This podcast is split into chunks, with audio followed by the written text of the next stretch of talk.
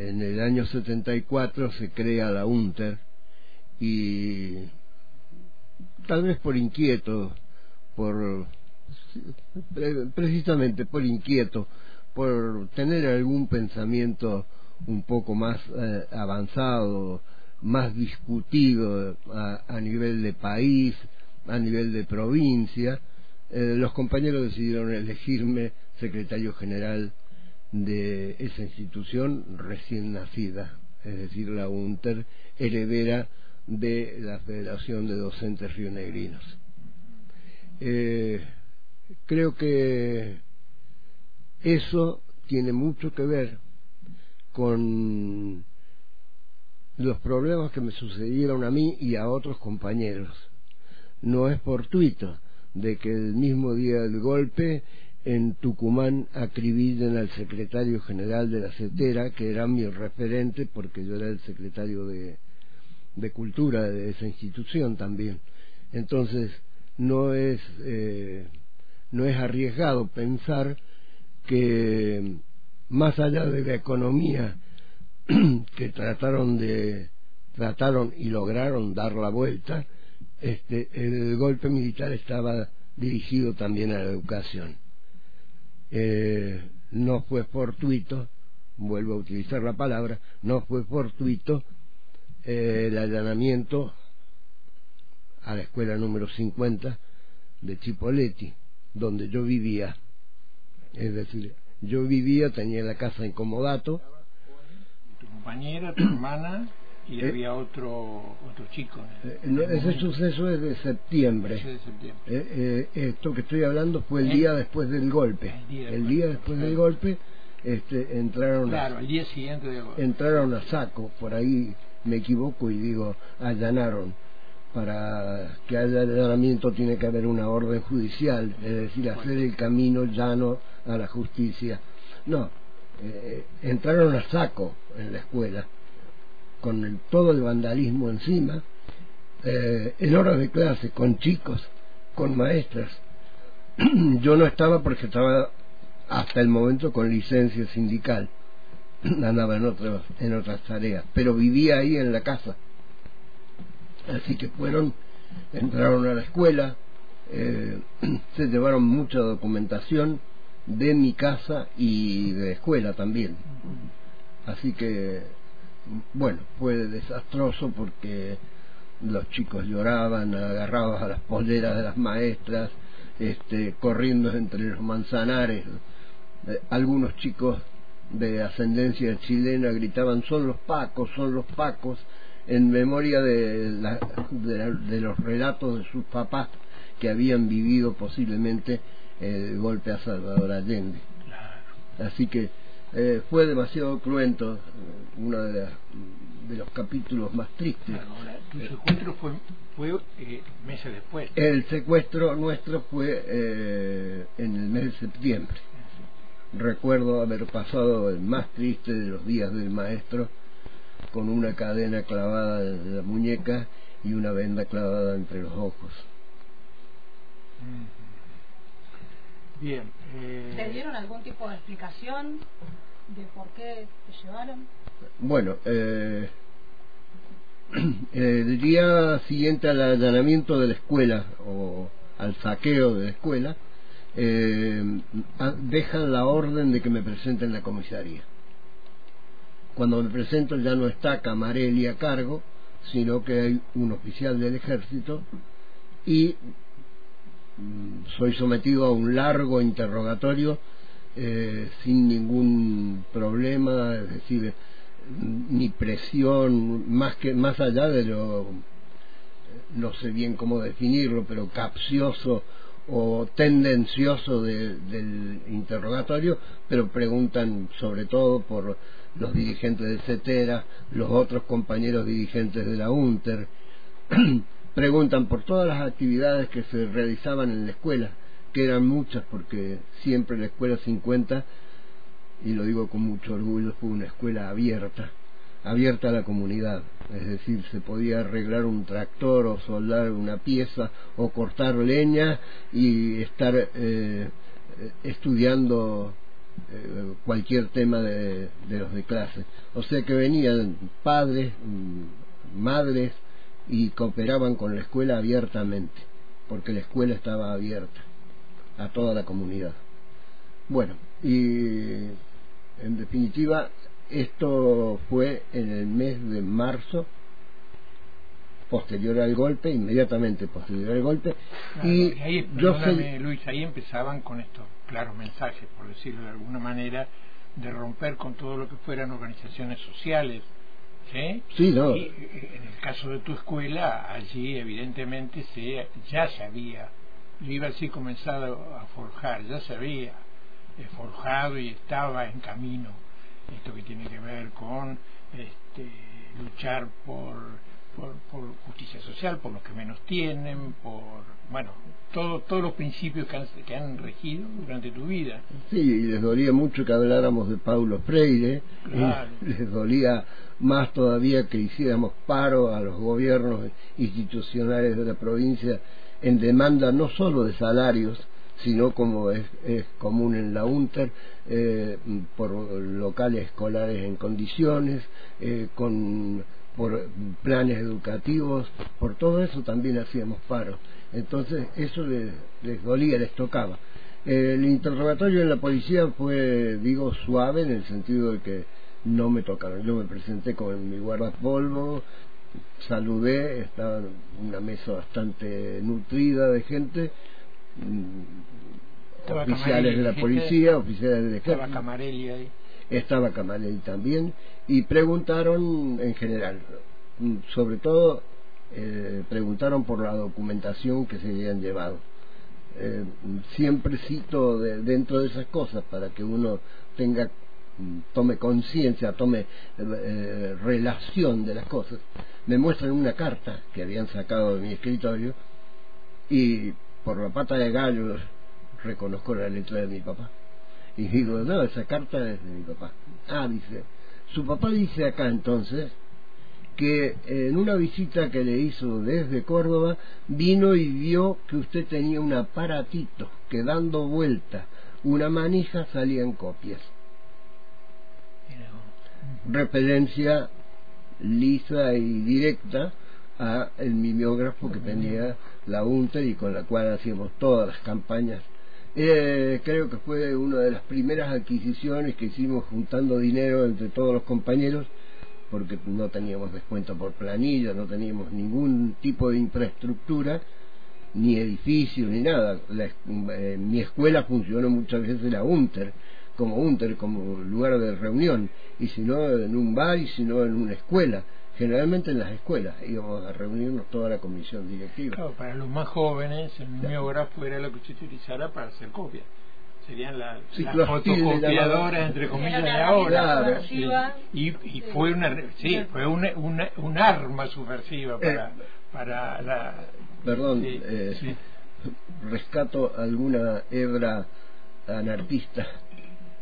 Este, los anarquistas siempre pensaron en la comunicación, en la impresión de la idea, es decir, la idea impresa que se divulga y se pasa de mano en mano, va más allá que la palabra ah, hablada, dicha, porque en aquel entonces, bueno, radio había... que se pero, claro, no, pero aparte era imposible, o sea, muchas organizaciones políticos sociales en la época cuando, de la dictadura, cuando empezó el proceso, tenían imprentas clandestinas, porque era la única manera de comunicar lo que estaba pasando, este, era a través de pequeñas, eh, por ahí eran cuatro hojas impresas o era un, volante, pero era la única manera de comunicarse. La campaña para la diputada René Chávez, que ganó las elecciones en Neuquén, este, fue hecha con ese mimeógrafo.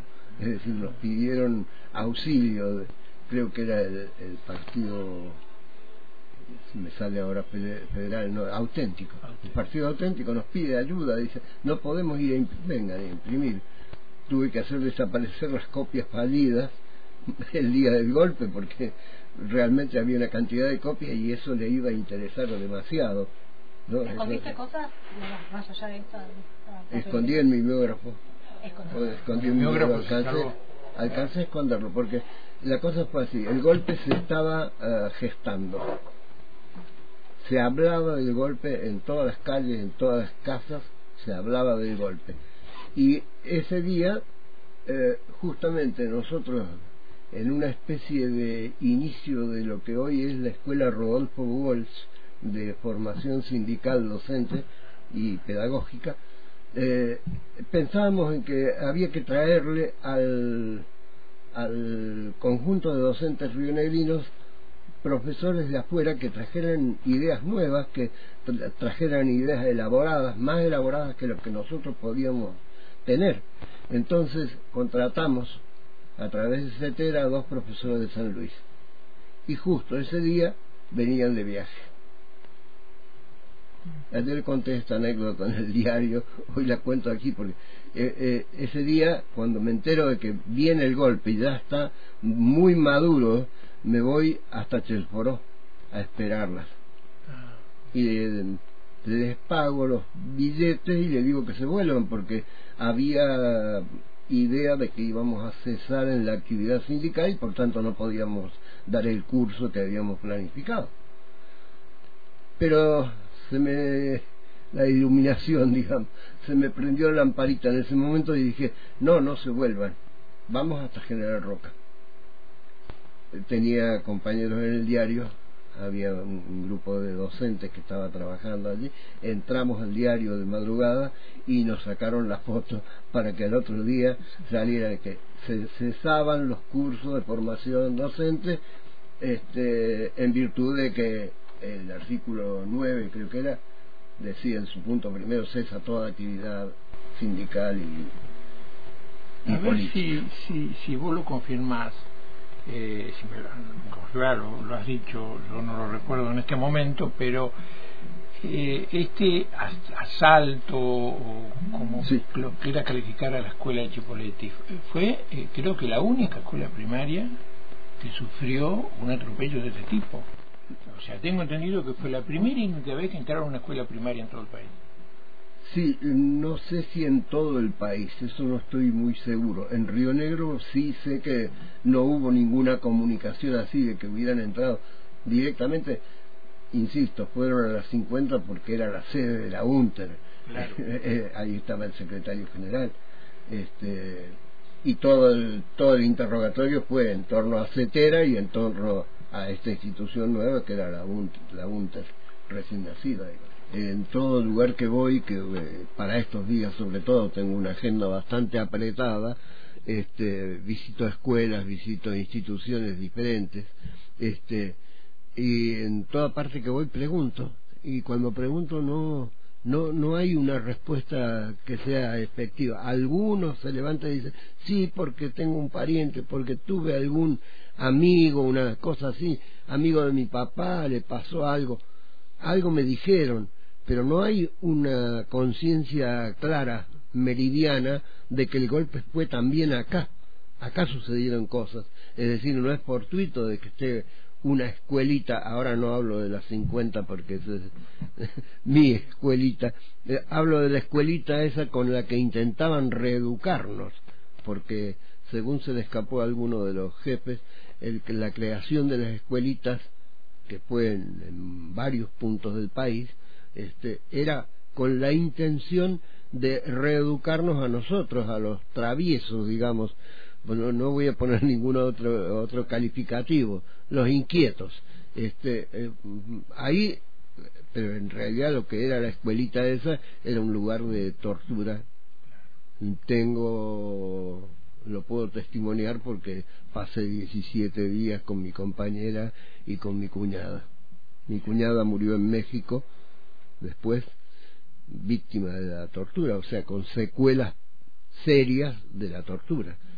Este, mi compañera y yo la sacamos un poco más barata, fuimos muy golpeados, eh, este, muy torturados, pero realmente un día nos sembraron por ahí por el campo, uno en Cutralcoy, otro a mí este en, Barra del Medio, vivos, destruidos por supuesto, totalmente destruidos. ¿Cómo volviste a tu casa o cómo, no hay forma me parece de, recuperar una normalidad? ¿Cómo volvés de eso?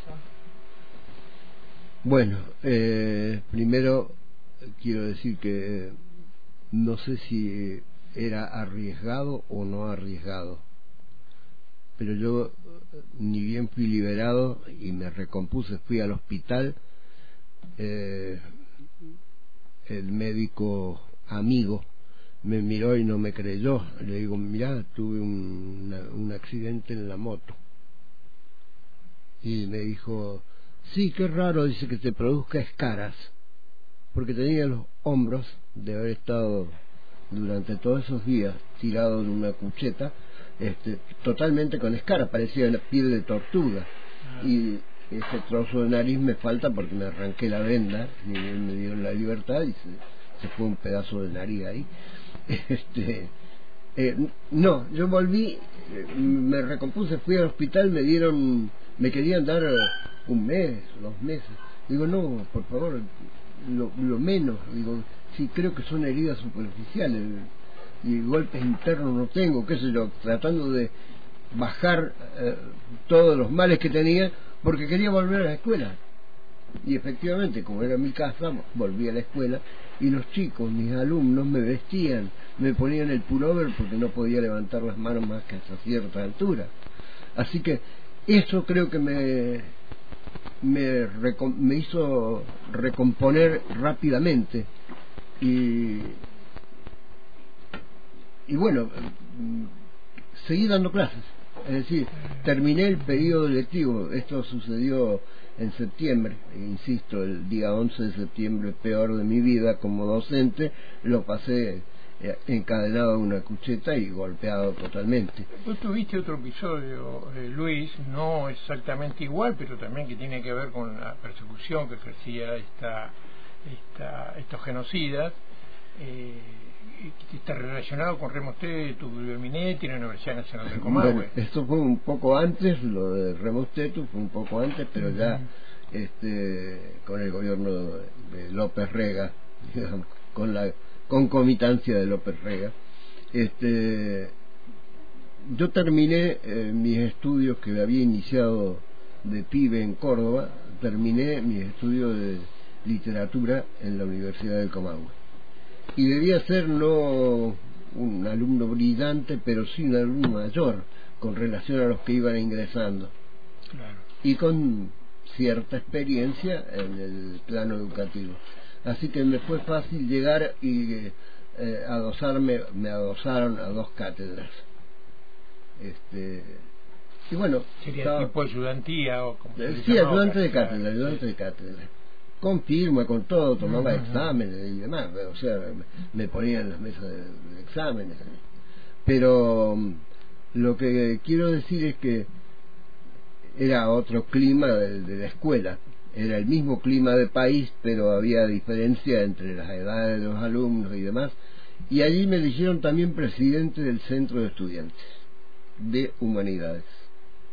Varias veces hablé en el monumento de San Martín, este, representando a los alumnos de la Facultad de Humanidades.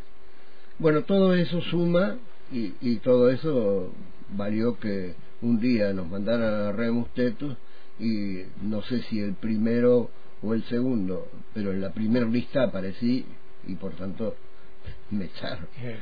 También echaron a Cristina Botinelli, mi cuñada, que estaba en la naciente Facultad de Educación de sí, de ciencia y de educación.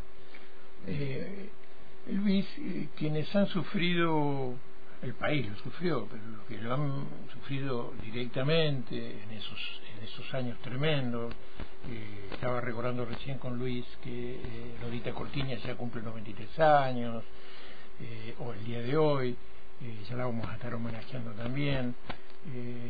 están grandes, madres que se mueren, lamentablemente sin conocer qué pasó con sus hijos, bueno, estas cosas tan, con sus nietos, estas cosas tan tremendas, eh, y van apareciendo nuevas generaciones. Eh, muchos de ellos, eh, si uno, o de alguna manera, no les informa, si no se trabaja o se lucha por mantener viva la, la, memoria, que queremos verdad y justicia, pero mantener viva la memoria, este, se corre el riesgo. ¿Por qué te digo esto? Eh, vos lo verás, lo, verás o lo experimentarás igual que nosotros. Este, el aumento de sectores, obviamente, de derecha, neoliberales, como quieran, y este negacionismo, negacionismo, a mi entender, cínico, este, porque ellos saben realmente lo que pasó en el país, este, minimizando lo de los desaparecidos, minimizando eh, la lucha de las madres, de las organizaciones sociales, se están haciendo suficiente, el camino que se está siguiendo suficiente como para mantener realmente viva la memoria, a tu entender? A mi entender, siempre va a ser corto el esfuerzo que podamos hacer, aunque hagamos mucho esfuerzo, siempre va a ser corto, porque estimo yo que hay una razón económica por detrás, eh, la que fomenta que la educación sea eh, una fábrica de trepadores. Yo no sé en este momento cuál es la función de la escuela, la finalidad última de la escuela. Eso es lo que me preocupa, porque eh, en nuestra época decíamos, no, pero es un lugar donde se va a adquirir conocimiento.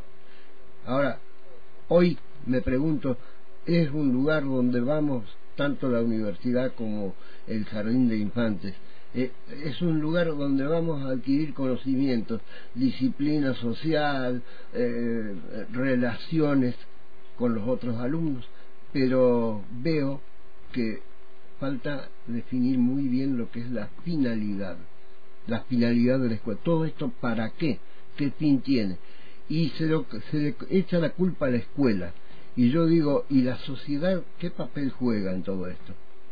Si socialmente están presionando para que la escuela dé instrumentos para que el codo sea una herramienta fundamental, es decir, para trepar. Yo creo que eh, evidentemente no, no, no podemos eh, hablar de que ya hemos hecho un paso, vamos haciendo todas las veces un paso más para que la memoria persista, para que no caigamos en el olvido, pero realmente, eh, ¿quién nos libera? ¿Quién nos libera de, de todo este futuro que está tan incierto y quién nos libera de esta política que tiene que ver con los derechos humanos? Porque resulta que donde hay una necesidad, evidentemente hay un derecho, tiene que haber un derecho y lo del hambre para nosotros es injusto. ¿Y cómo hacemos desde la escuela para combatir el hambre? ¿Con los comedores escolares? ¿Con, con las ollas? Con... Yo creo que es poco. Hay que movilizarse, hay que volver a abrir las escuelas, hay que empezar a hablar con los padres de este problema que es serio. Hay que volver a imprimir. Hay que volver a imprimir, como decían los anarquistas, y divulgar las ideas.